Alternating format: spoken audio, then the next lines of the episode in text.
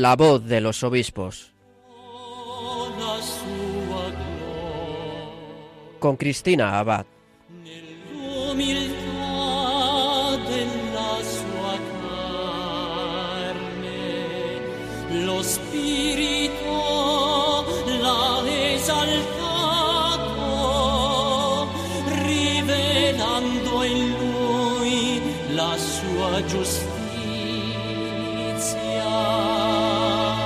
Buenas noches, queridos oyentes de Radio María. Un cordial saludo de Cristina Abad. Todavía celebrando la solemnidad del Corpus Christi, ¿verdad? Comenzamos un nuevo programa de La Voz de los Obispos. Un programa en el que cada 15 días nos acercamos a nuestros pastores para conocer un poco más de sus vidas, de sus enseñanzas y, como no, la experiencia de su ministerio.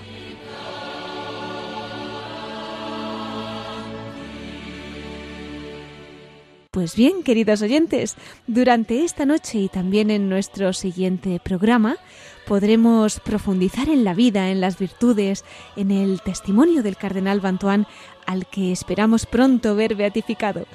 Y para acercarnos a su figura contamos nada más y nada menos que con la doctora Luisa Melo, quien además de estar trabajando en el dicasterio para el Servicio de Desarrollo Humano Integral y de ser la responsable de la causa de beatificación y canonización del cardenal Bantuán, estuvo trabajando durante años junto al cardenal en el Pontificio Consejo de Justicia y Paz y fue precisamente ella la que le acompañó en su enfermedad, asistiéndole en sus últimos momentos hasta que entregó su vida al Señor. De manera que durante dos programas tendremos el privilegio de que la doctora Luisa Melo pues comparta con nosotros lo que fue esa experiencia vivida junto al cardenal Bantuán. Bueno, pues antes de nada vamos a pedirle a la Virgen que nos ayude a preparar nuestro corazón para que podamos acoger en nuestra vida el testimonio del cardenal Bantuán, que en todo momento supo vivir la santidad del momento presente con serenidad, con amor incondicional incluso a los enemigos, y sostenido por una profunda devoción a Cristo, Eucaristía y a la Santísima Virgen.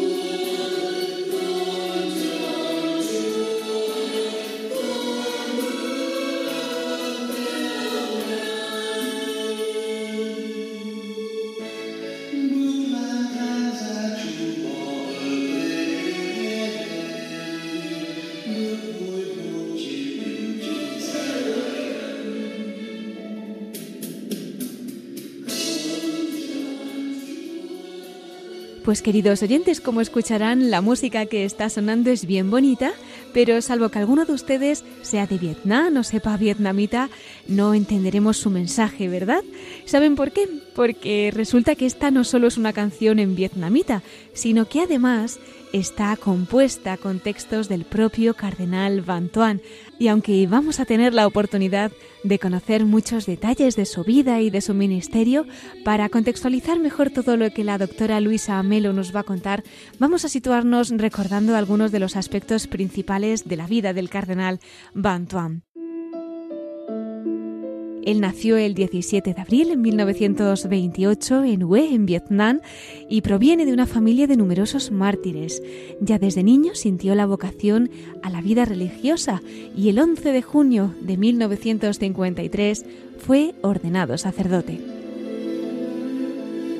Tras obtener un doctorado en Derecho Canónico en Roma, en 1959 regresó a Vietnam como profesor. Más tarde sería rector de su seminario. En 1964 fue nombrado vicario general y el 24 de junio de 1967 fue consagrado obispo en Nha Trang. Como habrán visto, tanto su ordenación sacerdotal como la episcopal fueron en junio, en el mes del corazón de Jesús. Bueno, ya el 23 de abril de 1975, el Papa Pablo VI lo nombró arzobispo coadjutor de Saigón. Unos meses después, el 15 de agosto de 1975, fue apresado y encarcelado. En 1988 ya fue puesto en libertad tras 13 años de prisión, nueve de ellos en total aislamiento. Posteriormente se trasladó a Italia, donde fue nombrado vicepresidente y luego presidente del Pontificio Consejo de Justicia y Paz. Fue creado cardenal el 21 de febrero de 2001. Murió en Roma tras una larga enfermedad el 16 de septiembre del año 2002. Desde junio de 2012 sus restos mortales reposan en la iglesia de Santa María de la Escala en Roma. En el año 2007 comenzó la fase preliminar de la causa de beatificación y canonización. En el año 2010 se celebró en el Tribunal del Vicariato de Roma la sesión de apertura del proceso diocesano y ya en el 2013 tuvo lugar la sesión de clausura de este proceso diocesano en la sede del Vicariato de Roma. Bueno, y les cuento también que en el equipo de la causa de beatificación y canonización del cardenal Bantuán también está un sacerdote bien conocido en esta casa de Radio María. ¿Saben quién es el vicepostulador de esta causa? Pues nada más y nada menos que nuestro querido padre Marco Luis, director de Radio María en Portugal. A él le tenemos que agradecer mucho la producción de este programa y además ha tenido la amabilidad de dejarnos un mensaje especial para esta noche introduciéndonos en la figura del cardenal Van y destacando algunos aspectos de él realmente edificantes. Escuchamos al padre Marco Luis. La vida de cardenal Van es un gran apelo a ser de Dios, a seguir a Dios eh, en su familia, su vocación, la su espiritualidad mariana también muy sencilla eh, de procurar eh, estar en la presencia de Dios en cada momento, llenando cada momento del amor de Dios, lo transformando y así bebiendo la esperanza, mismo en el cárcel, que lo conocemos tantos del cárcel, como celebraba la Eucaristía, y además como amaba los eh, enemigos, cómo transformaba sus corazones con eh, lo amor que después les hablaba de Dios y se tornaban amigos. Después, eh, lejos de su país, que ha estado como expulso ¿no? de Vietnam, al servicio de la Iglesia, desde el Vaticano, predicando por todo el mundo la justicia y la paz como vicepresidente y después presidente del dicasterio eh, Consejo Pontificio Justicia y Paz y además al fin de su vida con una, enfermedad muy dolorosa y con ahí ha sido hecho cardenal en el mismo día que el cardenal Bergoglio, el actual Papa Francisco, que estaba con un tumor tan gravísimo y siempre que estaba una sonrisa y siempre un poco bromando, ayudando a la gente, mismo en el hospital y con los otros enfermos. Entonces siempre lo ofrecía por la iglesia, por el, por el Santo Padre, por, por, su país que tanto amaba. Entonces que tenemos en el venerable cardenal Bentuin, eh, que ahora su proceso está cerrado por las virtudes heroicas de la fe, de la caridad, de la esperanza, que esperando el milagro, el milagro que permita la su beatificación. Entonces eh, es para mí una gran alegría también servir a esta causa como vicepostulador, hace 10 años colaborador y después uh, desde dos años como vicepostulador de un gran santo porque es muy muy conocido en todo el mundo, porque es un modelo eucarístico, mariano, es un gran modelo de vida de oración, de caridad, eh, también con los más pobres, con que ha ayudado siempre desde el eh, hombre de la calle en Roma, como las obras eh, de caridad de su país, como los inmigrantes que los visitaban todo, un poco por todo el mundo. Entonces yo digo que Cardenal Bantua ha vivido en su vida todo esto que después lo hacía ver Cristo en todos lo que han vivido, lo que él vivía, ¿no? en la familia, las vocaciones, los sacerdotes, los obispos, eh, los enfermos, los encarcerados, los que están refugiados. Eh, entonces la, gente era muy sencilla, muy simple y que decía que debemos tener una sola lenguaje eh, que es la caridad. que el cardenal Bentuin nos pueda ayudar en estos tiempos y que podamos tener mucha, mucha devoción para que podamos ver la iglesia y llevarlo a los altares eh, en breve con la beatificación. Pues nos unimos a este deseo que nos transmite el padre Marco Luis, director de Radio María Portugal y vicepostulador de la causa de beatificación y canonización del cardenal Bantuán, con la esperanza de que efectivamente pronto pueda ser elevado a los altares y la Iglesia celebre la acogida de un nuevo beato. Muchísimas gracias, Padre Marco Luis, por sus palabras que nos han acercado un poco más a la figura del venerable cardenal Bantuán. Yo vivo cada minuto, el momento presente, y para mar de amor de Dios. Me preguntarán cuál es la fuerza que me ha sostenido para vivir y no para dejarme a morir, para esperar y no para caer en la más oscura desesperación, para amar y no para odiar a mis carceleros. Nuestras fuerzas humanas nunca son suficientes. Somos frágiles, somos pecadores, parecen dominarnos las fuerzas del mal, del odio y de la muerte, solos dejándonos aferrar, abrazar por la presencia de Jesucristo, llegamos a ser fuertes en nuestra debilidad, en es Emmanuel, en Dios con nosotros. Emociona escuchar estas palabras del cardenal Bantuán, ¿verdad? Y bien actuales para estos tiempos que vivimos. Efectivamente, la fuerza que le ha sostenido para vivir tiene su raíz en Cristo. Quizá algunos de ustedes hayan leído alguno de los famosos libros que ha escrito el cardenal Bantoine titulado Cinco panes y dos peces. Precisamente el cuarto pan al que él se refiere lo titula Mi única fuerza, la Eucaristía. Y bueno, ya que estamos en esta solemnidad del Corpus Christi, vamos a recordar parte de lo que cuenta el cardenal Bantuán en este capítulo sobre cómo celebraba la Santa Misa y cómo adoraba a Jesús sacramentado. Bueno, lo que es la historia no se la voy a contar yo en el programa de hoy, porque dentro de 15 días nos la va a relatar con más detalle la doctora Luisa Melo pero sí que voy a recoger algunas de las frases que él tiene en este capítulo y que nos pueden ayudar en esta noche a fomentar y acrecentar nuestro amor por Jesús sacramentado, ¿no?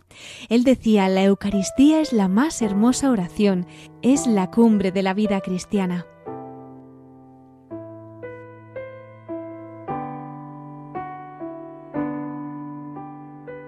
y el cardenal Bantuán, que se las había ingeniado para poder tener la Santa Eucaristía, a Jesús sacramentado con él todo el día allí en la prisión, decía también en este libro, durante el descanso, mis compañeros católicos y yo aprovechamos para pasar un paquetito para cada uno de los otros cuatro grupos de prisioneros.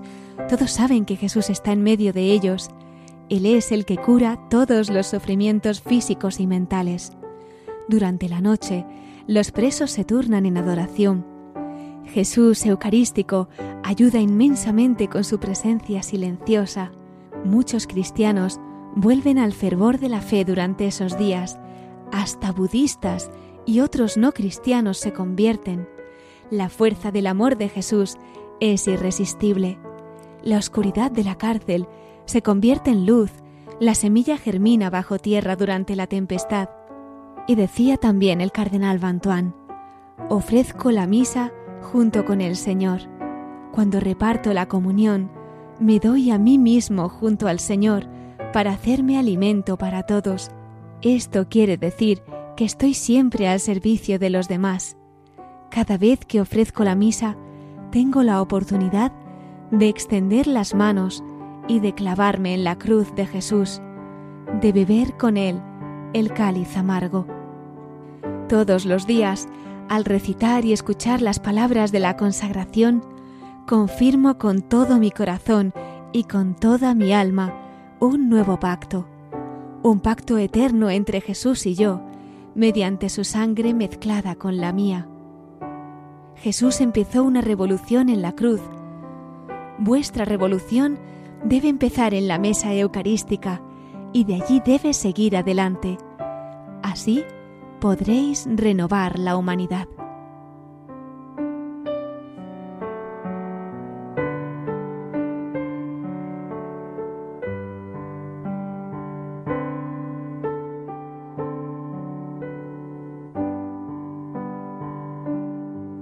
Y bien, después de este breve recorrido tras las huellas del cardenal Bantuan, tenemos la oportunidad de profundizar con más detalle en la vida del venerable cardenal. Y lo vamos a hacer como avanzábamos con la persona que más cerca de él estuvo hasta el final de su vida, la doctora Luisa Melo. Les cuento que además hemos tenido la oportunidad de grabar esta entrevista en persona en Roma, desde donde muy cordialmente la doctora Melo ha abierto sus puertas a Radio María para compartir con nosotros esta experiencia única de los años que ha vivido junto al cardenal Bantuan. Como decíamos, ella está trabajando en el dicasterio para el Servicio de Desarrollo Humano Integral y es la responsable de la causa de beatificación y canonización del cardenal Bantuan. Tuvo el don de trabajar junto al cardenal Bantuan cuando él era presidente del Pontificio Consejo de Justicia y Paz y la providencia le reservó una gracia muy especial, ya que cuando el cardenal Bantuan enfermó de cáncer, él mismo pidió a la doctora Luisa Melo que le ayudase en esta etapa final de su vida, que le acompañase, de manera que la doctora Melo tuvo el don no sin sufrimiento, claro está, de poder asistir al cardenal Bantuán hasta que entregó su alma al Señor. Bueno, pues yo creo que no les hago esperar más y que podemos dar ya la bienvenida a la voz de los obispos a la doctora Luisa Melo. Muy buenas noches. Buenas noches y gracias a ustedes de la atención que tienen hacia el cardenal Bantuán. Bueno, realmente yo creo que es un regalo para toda la Iglesia y para el mundo entero, porque a saber pues la de conversiones que hay detrás de esta causa y los frutos que va a dar, ¿no? Bueno, de todo esto iremos hablando a lo largo de estos dos programas que vamos a dedicar al cardenal Bantuán. Pero doctora, yo estaba pensando en algún oyente que quizás pues ahora mismo se ha subido al coche o está en un hospital y ha puesto la radio y es la primera vez en su vida que está escuchando las palabras cardenal Bantuán. ¿Cómo brevemente, así un poquito para introducir, usted nos diría qué fue el cardenal Bantuán? Cuéntenos. El cardenal Bantuán, su nombre Francisco Javier.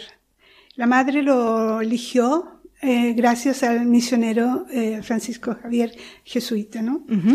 Entonces, el cardenal pertenece a una eh, familia muy religiosa, católico, en el verdadero sentido de la palabra, y toda su familia, los parientes, han eh, sufrido mucho en este país a causa de abrazar la religión católica. El cardenal Bantuán nació el 17 de abril de 1928, donde ya el Vietnam tenía una serie de persecuciones, de complicaciones a nivel político y eh, religioso pero lo que a él le ayudó en su niñez y en su vida fue esta, eh, este fundamento de la religión católica que había sido vivida por todos sus abuelos y, y más personas que componían esta familia. De ahí él, su madre fue la que le inculcó realmente el sentido de la fe, el sentido de la oración, el sentido del perdón y sobre todo de ser alegre en todo momento, en cualquier en que fuera un, en el aspecto positivo que negativo. Y digamos que negativo porque él eh, le tocó sufrir también mucho en su vida. Sufrió por sus parientes, y sufrió él mismo en, su persona. Digamos que el cardenal entró muy joven porque ya tenía una fe bastante robusta y cimentada en Jesús y en la Virgen. Entró al seminario a los 13 años, al seminario menor. Bien jovencito. muy joven, muy joven, porque él tuvo la fuerza y la valentía de pedirle a sus padres la autorización para entrar. Y los padres no tuvieron la fuerza de decirle no porque lo vieron totalmente convencido de esta petición que él hacía.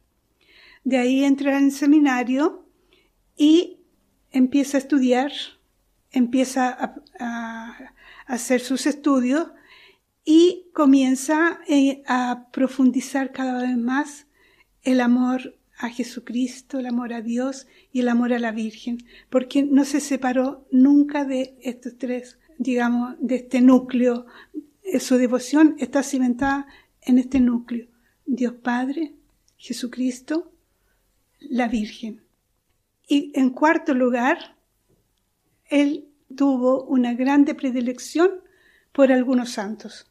¿Como quiénes, por ejemplo? Como por ejemplo San Francisco Javier, como Maximiliano Colbe, como Santa Teresita, como después eh, también tenía este grande amor a Santa Bernardita, a quien la Virgen eh, María o la Inmaculada se le apareció y esto a él lo, lo, ayudó toda su vida. Digamos que eh, esta vocación se debe también a, dos tíos.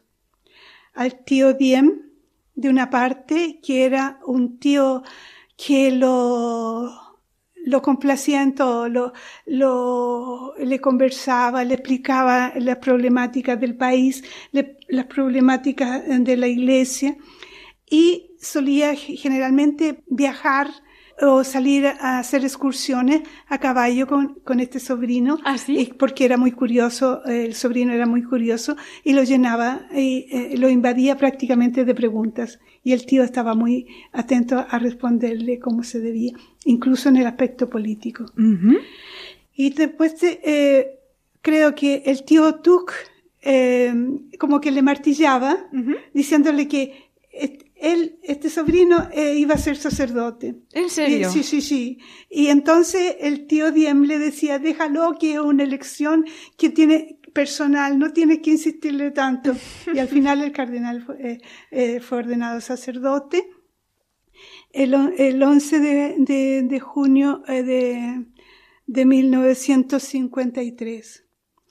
Y de ahí recibió inmediatamente de las responsabilidades, fue como profesor de seminario, y fue un profesor, aunque sí él era muy, muy dócil, muy bueno, humilde, pero era un profesor exigente porque quería que sus estudiantes obtuvieran lo mejor que él deseaba para servir a la iglesia.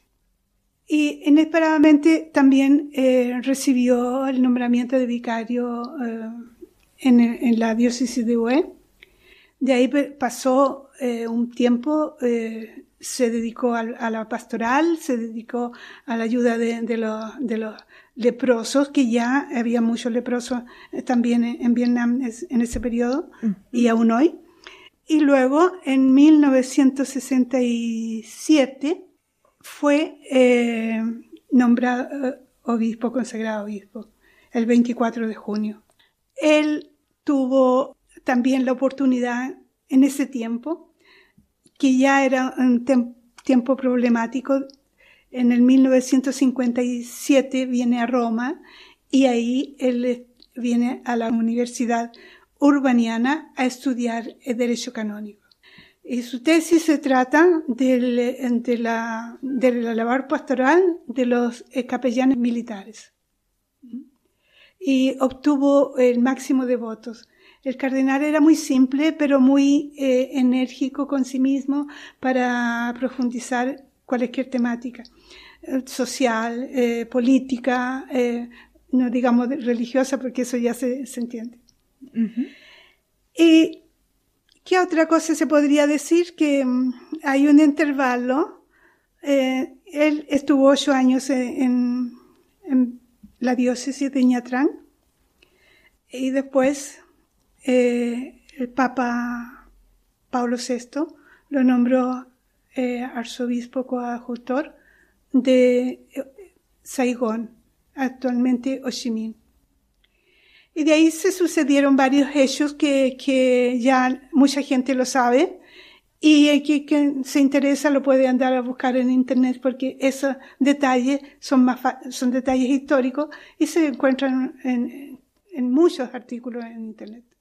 Pero se debe estar atento que hay algunos detalles que no son eh, verídicos y causan em, malestar en eh, las autoridades o a la misma iglesia le hacen un daño. Entonces hay que estar muy atentos sobre esto.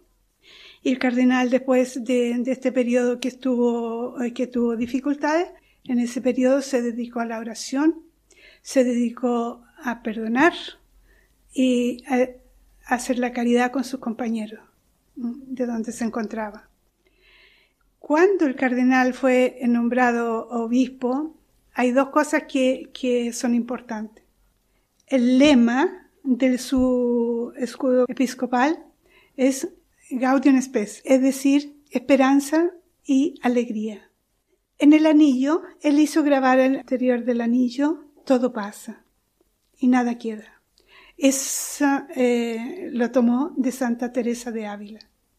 Y ese anillo lo llevó, eh, aunque se tenía el cardenalicio, generalmente llevaba eso, junto con una cruz que él también hizo. Eso es más o menos el cardenal Bantuán en pocas palabras, porque habría mucho que hablar de él. Desde luego, ojalá tuviéramos una secuencia de, programas sobre el cardenal Bantuán que pudiera, pues, revelarnos, ¿no? Ese misterio, esa caridad y todas esas virtudes de las que yo creo que continuamente podríamos estar aprendiendo. Pero bueno, doctora, tenemos por lo menos la oportunidad de que así a grandes rasgos, pues usted, que ha tenido el regalo, el don de conocerle tan de cerca, nos vaya acercando un poquito a su figura, ¿no? Con esta, este resumen, ¿no? Que nos ha hecho usted de lo que ha sido un poco, pues, su vida, su ministerio. Vamos a ir deteniéndonos a lo mejor en aspectos, ¿no? Que podamos destacar. Nos comentaba, pues, que ya de niño recibió la fe, pero en un contexto que no fue nada fácil, ¿no? nos dice que su madre, pues, también tuvo un papel importante, su tío provenía además de esa familia de mártires, ¿no? Quizá nos puede destacar pues algún aspecto, ¿no? De lo que fue ese momento, ese periodo en el que el cardenal Bantuán de niño recibía esa fe, pues también en esos momentos de persecución que parece que tiene todavía más valor, ¿no? Familia de mártires cómo persevera en esos momentos. Yo creo que esta fe eh, la podemos paragonar o confrontar con el nombre del cardenal. El hecho de llamarse Tuan. Tuan en vietnamita si nosotros lo traducimos, lo podemos traducir estar en armonía con la voluntad de Dios. Ese es el significado del, nombre del cardenal.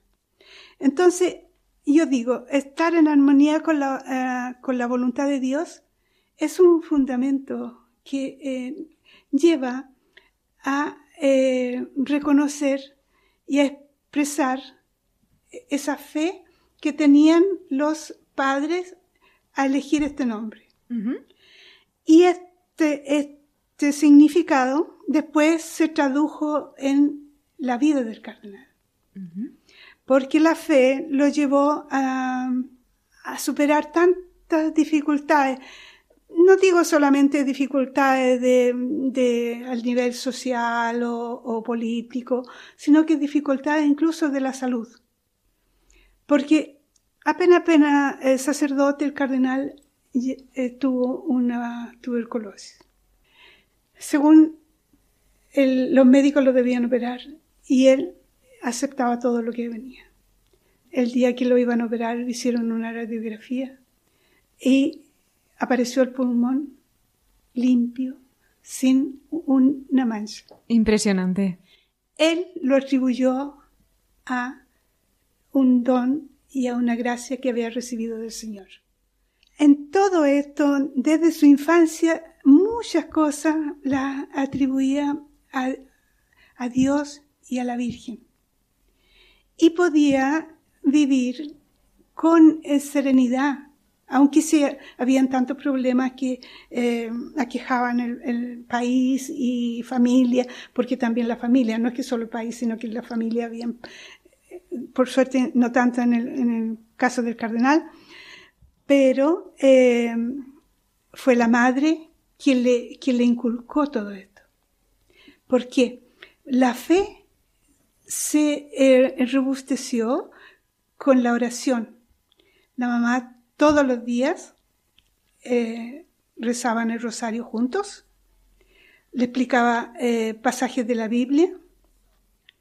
La abuela del cardenal rezaba un rosario más después que terminaba la oración y el cardenal le preguntaba, ¿por qué reza un rosario más? Y ella le decía, para que existan buenos sacerdotes. Este rosario es por los sacerdotes. Y yo creo que esta es la cosa más importante de la fe del cardenal, el haber crecido en este ambiente de, oración, en este ambiente de, de perdón y también en un estado de sufrimiento, porque eh, no solamente la familia del cardenal, sino que eran muchos vietnamitas que sufrían. Y, y cuando eh, uno tiene eh, la fe profunda, se hacen más soportables los problemas. Hmm. Y más con esa oración que tendría detrás, ¿no? Ese rosario de su abuelita, la oración de su madre, el fruto, el testimonio de tantos mártires, realmente eh, impresiona, ¿no? Que ya desde pequeñito, ¿no? Nos decía, pues pudiera atribuir a Dios esas gracias que, que estaba recibiendo. Ingresó al seminario menor con 13 años, nos ha comentado, ¿no? O sea que ya desde niño él tenía esa, esa llamada a ser sacerdote. Sí, cuando entró al seminario le podría agregar que eh, él pedía de servir eh, en la misa, pero cuando tocaba la misa del seminario en la capilla de la Virgen. ¿Ah, sí? Sí, sí, sí. Él tenía ya predilección por la Virgen María. Ah, sí, sí. porque la mamá, la mamá, estas cosas son cosas que quedan en toda la vida, ¿no? Cuando de, pequeño se hacen, después quedan toda la vida. Realmente. Y todo ello, doctora Luisa, en un ambiente eh, pues que no era fácil, ¿no? Nos decía un poquito el contexto que vivía Vietnam en esos momentos. ¿Cómo cree que un niño, como era entonces el cardenal Bantuan, eh, podía decir cada día al Señor su sí en medio de tanto eh, obstáculo, de tanto sufrimiento, ¿no? Desde su punto de vista, ¿qué fue lo que ya, pues con esa edad, le hacía él perseverar en su vocación, en la oración? Eh, yo creo que, eh, como decía anteriormente, fue el ambiente familiar que influyó muchísimo en su vida.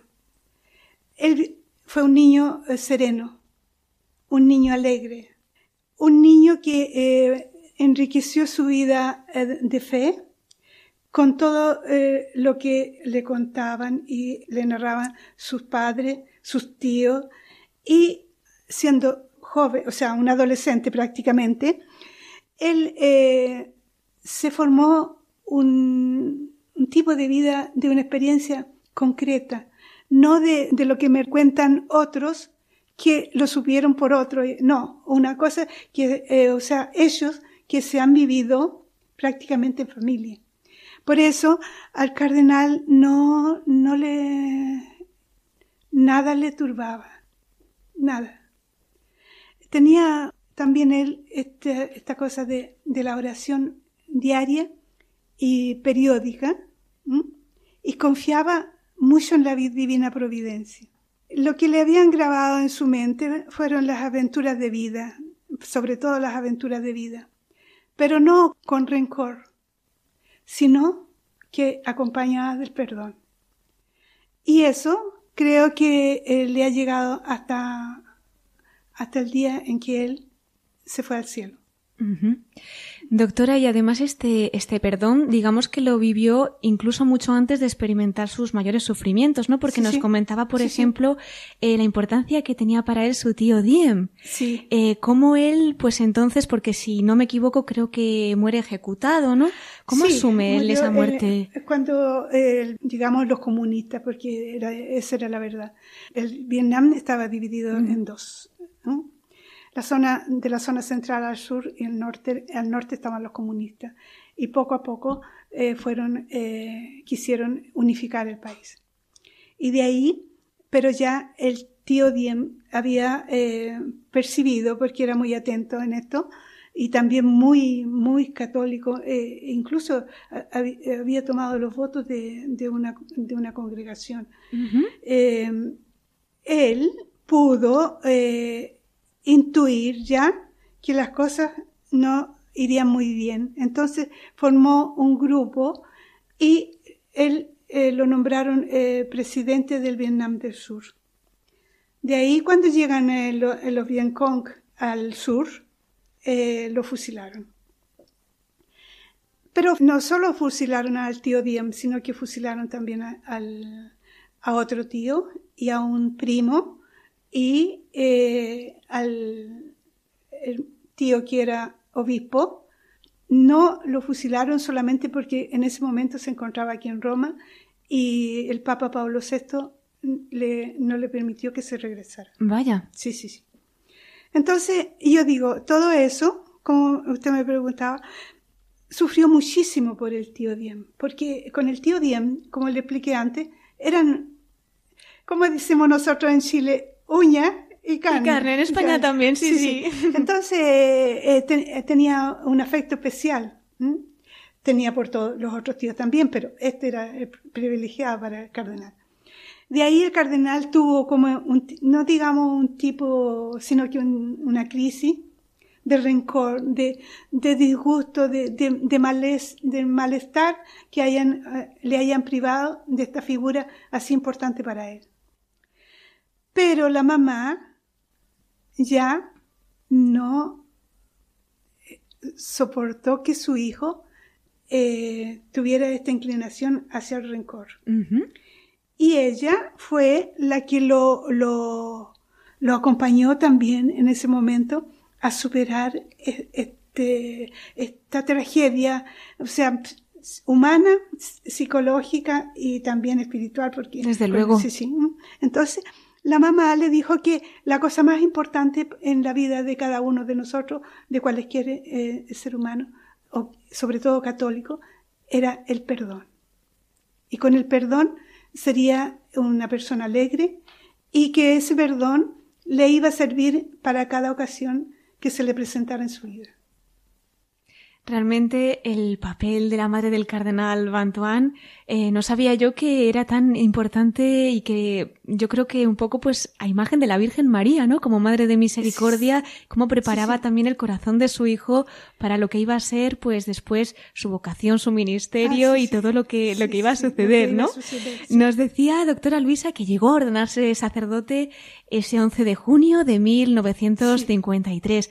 Seguro que hay algún aspecto que quiera resaltar de esos años en los que él como sacerdote pues comenzaba un poquito, ¿no? Pues esa labor pastoral al servicio de Dios, de las almas, de la Virgen, como no. Eh, el cardenal eh, tuvo esta, esta gracia de su madre, pero no debemos dejar de lado a su padre, porque su padre Cuéntenos. Eh, era, era otro tipo de persona, ¿no? Más reservado, estricto, porque no, no es que se la pasaban bien si, si no se comportaban, o sea, ¿no? Tuvo también, eh, era muy, eh, él también era muy piadoso, porque descendía de una familia, no tanto como la mamá, pero eh,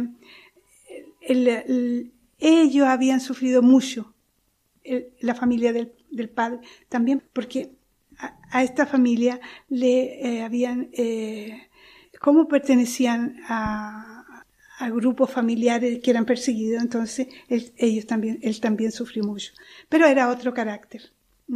El carácter de la madre era abierto, dócil, él era estricto y quería que sus hijos todos estudiaran, que todos tuvieran una buena formación.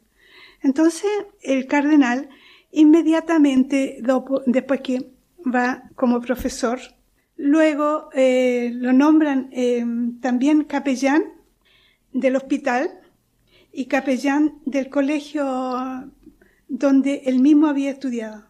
Después, él, eh, como sacerdote, visitaba a la familia, eh, consolaba o, a veces daba consejos, a veces eh, reprochaba también, porque era como padre, buen padre, claro. Él quería lo mejor. Tenía una bicicleta y giraba por el suburbio de Well eh, visitando a la familia, llamando la atención, o sea, no la atención del reemprovero, sino que de, de atraer eh, para que se acercaran a Dios y todo eso. Sí. Eh, doctora, y más tarde le enviarían a Roma, luego desde allí pues también haría viajes, ¿no? Por otros países europeos, conocería personas muy importantes, muy de María, por lo que he leído, especialmente marianas, entre ellas pues el fundador de la Legión de María en Dublín, el cardenal Suenens en Bruselas. Eh, en esos santuarios europeos en particular nos ha comentado antes también la importancia del santuario de Lourdes, ¿no? Creo que Ah, allí ahí, recibe eh, una gracia ya. especial, ¿no? Él recibió esta gracia. eh, Mire, el cardenal tenía 40 años, cuando- ¿ya? Casi. Cuando, eh, cuando él fue a, a Lourdes, estaba aquí en Roma. Entonces, en una de las vacaciones, fue a visitar el- el- la gruta de Lourdes. Y eh, fue don- a la gruta a rezar y meditaba sobre las palabras que, eh, o sea, las expresiones que la Virgen le había dicho a Bernardita. Entonces, que no le prometía esto ni lo otro, sino que eh, habría tenido, por ejemplo, no le- alegría ni, ni, ni grandes éxitos y todo, digámoslo así con unas palabras comprensibles, sino que habría tenido eh, pruebas y persecuciones. Pero él decía que cómo es posible que mm, podrían ser esas palabras también para él. Más esta- estas expresiones de la Virgen le quedaron por largo tiempo en su mente. Y decía, ¿cómo puede ser? ¿A mí me tocará esto? ¿No me tocará esto? No creo que yo- sea para mí. Esto es para Bernardita. Entonces eh, pasó el tiempo, en repetidas ocasiones, fue allá a, a Lourdes. Y, y volvía con la misma idea. Después de todas estas visitas fue a Canadá, a Estados Unidos. Y cuando vuelve a, a UE, entonces él empieza su responsabilidad y todo, pero de vez en cuando le saltaba a la mente esta expresión. Más cuando eh, tuvo los problemas de, esta invasión del norte al sur y él desafortunadamente tuvo que eh, dejar su, su encargo de, de de arzobispo y se fue con un 1500 compañeros eh, hacia la prisión.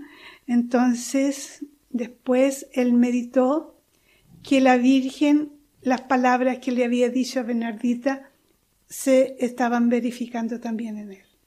Y eh, a mí me decía que eh, él lamentaba que no las hubiera entendido al inicio. ¿Por qué no las entendía? Porque él veía todo un porvenir de, de, de tanto apostolado, de, ayudar, de, de dedicarse totalmente a la iglesia, y como él no lo había entendido inmediatamente. Pero después ya lo, entendió, porque dentro de, la prisión dijo, yo no voy a quedarme eh, así pensando que, que estoy triste, que estoy en esta situación, sino que tengo que tomar otra decisión. Ya entonces la Virgen le estaba preparando como buena madre y sí, sí, cuidando sí, de su corazón, ¿verdad? Sí, sí. Eh, doctora, vamos a detenernos un poquito en ese momento, ¿no? Llegando ya pues a 1967, si no me equivoco, el Papa Pablo VI ya lo nombra obispo, Obispo. entonces era el primer obispo vietnamita, ¿no? De Nha Trang. ¿Cómo acoge esa Exacto. misión el cardenal Bantuan? Él eh, no tenía problema en, tomar las responsabilidades. Sabe que, cuál es que incluso cuando se vino a Roma. Él aceptaba todo como que venía de la voluntad de Dios. Y esta es la cosa más importante que yo he encontrado en el cardenal, porque a mí si, por ejemplo, me dicen, ay, tiene que hacer una entrevista del cardenal, ya me preocupo y digo, ay, mi fuerza no, será no, no. Él no, él, estaba convencido que algo iba a hacer porque Dios estaba con él. Y yo tengo que eh, aprender también un poco de, esto, de esta enseña- enseñanza que él ha dejado. Entonces, en 1967, él es eh, nombrado obispo y toma esta, esta, esta diócesis, ¿no? Que en el fondo la tuvo que reorganizar, porque habían pocos laicos, no, eh, religiosos pocos, sacerdotes pocos, seminaristas casi nada, o sea, para ser una diócesis que no es chica. Entonces que él empezó a organizar, a or- lo primero que hizo fue organizar los comités parroquiales. En segundo, eh, la preocupación de formarlos, de darle u- una formación cristiana eh, profunda para que fueran capaces de soportar cualquier inconveniente que se les presentara en su vida. No solo a los sacerdotes, a los sacerdotes los preparaba de un modo y después con estos comités parroquiales, después a los religiosos. Y tomó un gran número de laicos, jóvenes laicos, que los preparó porque según él decía que si se presentaba cualquier inconveniente o la persecución de, los sacerdotes religiosos, el pueblo quedaría, como le sucedió en ese periodo, quedaría sin los pastores. Claro. Y ellos tendrían que eh, eh, valérselas por sí solos. Entonces hizo todas estas cosas. La cosa que a mí me impresionó, que el cardenal seguía muy de cerca todos los acontecimientos de la curia romana, de la Santa Sede. ¿Ah, sí? Se informaba de todo. Y recuerdo muy bien que eh, cuando el Papa Pablo VI, eh, recuerdo por los documentos, no porque lo haya vivido, eh, el Papa Pablo VI creó la Jornada Mundial de la Paz el primero de enero. El cardenal Bantuán, como obispo, supo de, de esto y organizó en su diócesis la Jornada eh, Mundial de la Paz celebrada en la diócesis de Ñatrán. Invitó a todas las autoridades políticas y no políticas, los invitó a la catedral, fotocopió eh, el mensaje, le distribuyó a cada uno este mensaje, hizo eh, una ceremonia después de la misa, en donde la, la plaza que está antistante a la catedral la denominó Plaza de la Paz. Después, eh, como símbolo y señal de la paz y todo, tenía las palomas blancas en una jaula y las mandó todas libres así en un espectáculo. Qué preciosidad. Son eh, hechos que eh, han llamado mucho la atención. Otra cosa que hizo ahí en la diócesis que se tiene que decir es que él, como no tenía grupos religiosos así como, como están por todo el mundo, organizados y sin problema, empezó invitando a los focolares, continuó con los cursillos y continuó con, los, eh, con otros y los renovamientos del espíritu. O sea, poco a poco iba invitando para que los vietnamitas católicos vieran que eh, el catolicismo también se vivía de este modo. Esa universalidad de la Iglesia, qué riqueza, ¿verdad? Doctora Luisa, eh, con esa etapa, ¿no? Que él eh, tiene en esa primera diócesis, esa siembra, esos frutos, más tarde, cuando ya en 1975, ¿no? Es promovido por el Papa Pablo VI, arzobispo coadjutor de Saigón, las cosas quizá no fueron, pues, tan aparentemente cómodas o fáciles, ¿no? Porque ya entramos un poquito en esa etapa más dura del cardenal. Mire, el cardenal, eh, él presentía que algo iba, como le decía, todo lo que hacía en la diócesis de Ñatrán, él tenía como un presentimiento que algo tenía que suceder, pero sin saber lo que iba a suceder. Ah, sí. Exacto. Cuando el, el Papa lo nombra arzobispo, él dice, bueno, es la voluntad de Dios y voy. Pero no, no se dio lo que él pensaba que tenía que hacer, sino que fue al contrario, que eh, los franceses dejaron el Vietnam, entró a Estados Unidos y pensando que iba a ser mejor, fue peor, porque eh, las autoridades de ese momento, que eran comunistas, eh, pensaban que era un complot entre el, el Vaticano y, y, el gobierno del sur. De ahí que a él lo tomaron como un espía del Vaticano para que informara el Vaticano, lo que no era verdad. Y lo citan el día, eh, un día 15 de, de, agosto de 1900 al Palacio del Gobierno, que yo tuve la, la suerte de conocer y visitarlo todo, y con una guía. Están todavía los helicópteros en este grande parque y están todos los salones donde se mm. reúnen todo. es, muy interesante conocer eso. Lo citaron. ¿Y por qué lo citaron? Porque también en, en Saigón y en otras partes la, la iglesia estaba dividida. de una parte estaban a favor de, los comunistas, de la otra parte estaban a, favor de los demócratas, que era del sur. Y, o sea, el grupo que era los patrióticos, que le llamaban ellos, eran contrarios al cardenal. En este, en este caso no, no, querían que el cardenal fuera arzobispo ahí. Fueron, ellos antes le avisaron que mejor renunciara porque si no iba a tener malas consecuencias. Y el cardenal no renunció porque para él la voz de Pedro era la voz de Dios. Y ese día que lo citaron, él fue con, eh, con el obispo, que, el, arzobispo que estaba ahí, y hablaron con ellos separados, se fue, el arzobispo se volvió a su casa y el cardenal se lo dejaron como había ido, sin nada, sin una maleta, solo tenía, eh, o sea, su túnica, o sea, su, sí, su túnica y en la cartera tenía eh, un rosario y nada más. Y así se quedó. Madre mía, estamos ahora mismo con, con, los pelos de punta, doctora, ¿verdad? Eh, yo creo que es un buen momento para poner un poco pues en el corazón de la Virgen todas estas cosas que nos ha contado porque en esta etapa que usted nos ha avanzado ya un poquito pues vamos a centrar lo que va a ser ya nuestro siguiente programa, ¿verdad? Entonces hemos tenido la oportunidad de conocer pues durante este ratito que nos ha dedicado tantos detalles de lo que ha sido la infancia, la vocación del cardenal, de su familia. Cuéntenos algo ya de cara al siguiente programa como avanzadilla para despedir, para cerrar mm. lo que ha sido esta primera parte dedicada al cardenal Bantuan? Yo creo que mm, para mí la cosa más importante que eh, en todo lo que yo he podido saber del cardenal, porque para mí es un misterio que yo vengo de, Sudamérica, del, eh, más lejos que, que Papa Francisco, y después encontrarme eh, con un vietnamita que yo no sabía el idioma ni nada, para mí es un misterio, sinceramente. y yo creo que la cosa que más me ha impresionado es su familia, y eh, esta coincidencia con la Virgen María, sin olvidar que todo viene por voluntad de Dios y Jesucristo y todo lo que sea.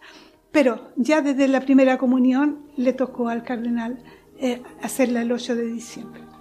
Después se dieron tantas fechas que el cardenal eh, tuvo eh, fueron en coincidencia con eso del cardenal y las fiestas de María. Entonces, para mí, creo que lo más importante es la devoción a su madre. Porque él decía, por María, con María y en María. Todo, todo. Eso, y esto a mí creo que eh, la Virgen a cada uno de nosotros, es una enseñanza que nos deja el cardenal, que a cada uno de nosotros nos deja eh, su madre, una madre que nos da fe, nos acompaña en la fe, y que nos da esperanza, porque el, camino del cardenal es un camino de esperanza, y nos ayuda en la caridad. En la caridad con nosotros mismos, en la caridad hacia los demás. Porque la caridad no es solamente dar, sino que es comprender, es escuchar, es amar, es perdonar. Pues con esas palabras llenas de, caridad, de perdón, desde el corazón de María, vamos a pedirle al Cardenal Bantuán que nos contagie un poquito de esa devoción a la Madre de Dios y nosotros aquí en Radio María, pues que queremos querer tanto a la Virgen cada día más, vamos a encomendarnos mucho también a su intercesión.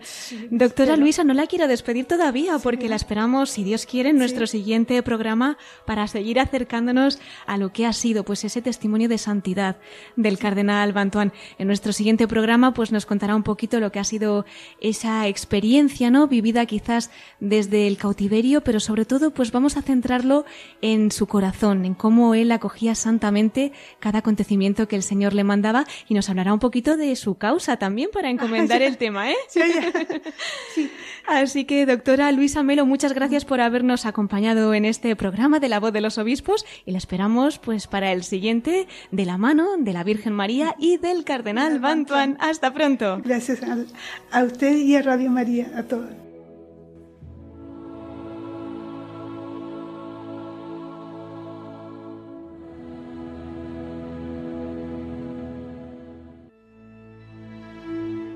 Pues así concluimos este programa especial dedicado al venerable cardenal Bantuan, a quien también dedicaremos nuestro siguiente programa. Gracias una vez más a la doctora Luisa Melo, responsable de la causa de beatificación del cardenal y quien también tuvo el privilegio de ser su asistente personal. Gracias también al padre Marco Luis, director de Radio María en Portugal y vicepostulador de la causa del cardenal Bantuan, quien ha compartido con nosotros unas palabras sobre el venerable purpurado. Gracias también a nuestro colaborador Miquel Bordas, que hoy lo tenemos al margen de los micrófonos.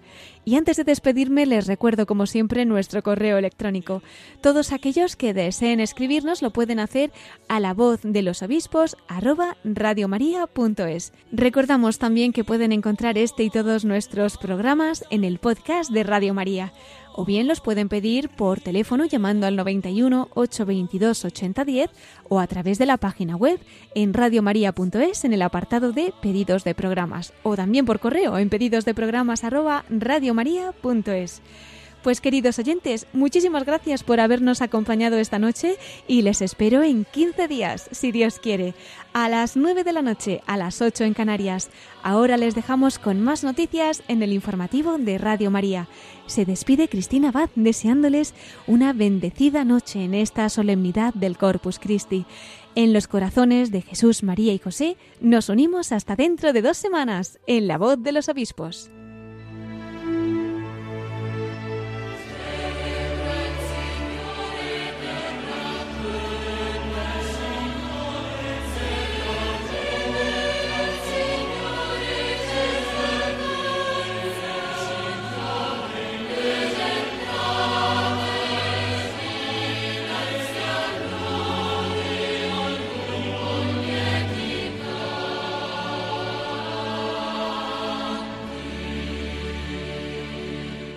Han escuchado la voz de los obispos